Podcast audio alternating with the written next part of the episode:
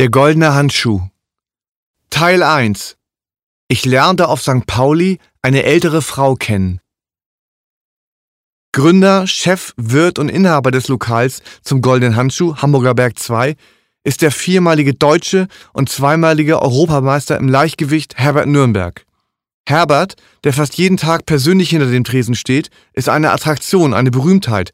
Allein schon wegen ihm kommen die Leute.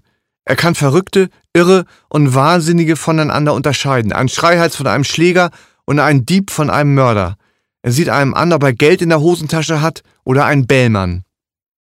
Ungefähr 60 Sheffields sind schon durch die wunden Lungen des Schiefen gegangen. Seine Brust ist von den vielen Zigaretten eingesunken. Dazu hat er etwa ein Liter Farko getrunken. Fanta Korn im Verhältnis 1 zu 1. Jetzt hat ihn der Schmiersuff befallen, der einem den ganzen Kopf und das ganze Denken zuschmiert und zukleistert. Außerdem ist er müde. Er geht nach hinten zu den Schimmligen, um eine Runde zu schlafen. Die Schimmligen heißen nicht nur so, sie sehen auch so aus. Der Schiefer hält seinen Schädel in den Händen wie eine aufgeschnittene Melone, bevor er ihn auf den Ellenbogen ablegt. Im Moment des Ablegens ist er weg. Wenn der Schlaf kommt, dann plötzlich und kurz. Er schläft nie länger als eine Stunde. Er wacht auf, als ein Schimmliger in die Schuhe auszuziehen versucht.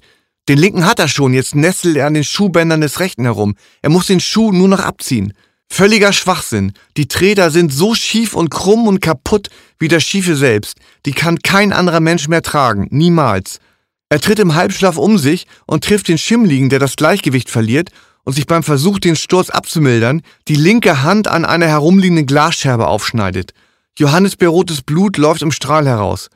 Er wischt seine blutende Hand im Gesicht des Schiefen ab und verschwindet irgendwo ganz hinten. Der Schiefe rappelt sich auf und kehrt nach vorne zurück.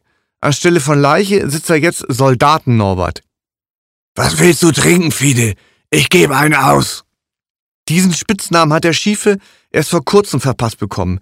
Er weiß nicht mehr von wem und warum, aber er hatte noch nie einen und es macht ihn richtig stolz. Fiete, das klingt sympathisch, pfiffig. Ein schmales Grin huscht über seine Züge. Richtig zu lächeln traut er sich nicht wegen seines verzogenen Gesichts. Er kommt sich vor wie was Besonderes. Ein Spitzname, obwohl Fiete nur einer zweiter Klasse ist, bedeutet hier eine Auszeichnung und kommt einem Adelstitel gleich. Spitznamen erster Klasse Ritzenschorsch, Glatzendieter, Nasenerni, Bulgarenhari, Dornkart Willi. Ich hab dich was gefragt. Fiete würde das Angebot von Soldaten Norbert am liebsten ausschlagen, denn als Gegenleistung muss er einem von Norberts berüchtigten Endlosmonologen lauschen, aber er traut sich nicht. Äh, ich nehme Fakko. Willst du auch noch was trinken? fragt Herbert. Was? fragt Norbert zurück. Das heißt nicht was, sondern wie bitte? Ob du noch was zu trinken willst? Norbert ist schwerhörig und trägt deshalb ein Hörgerät. Im Krieg ist was Lautes direkt an seinem Ohr abgefeuert worden. Trinken! Er spürt über dem Kabel seines Hörgeräts, das seitlich am Hals herunterläuft. Herbert wollte ihn mal in Hörgeräte Norbert umtaufen, aber da verstand Norbert keinen Spaß. Trinken! Wenn Herbert einzig ab kann, dann, wenn die Leute ihm nicht zuhören.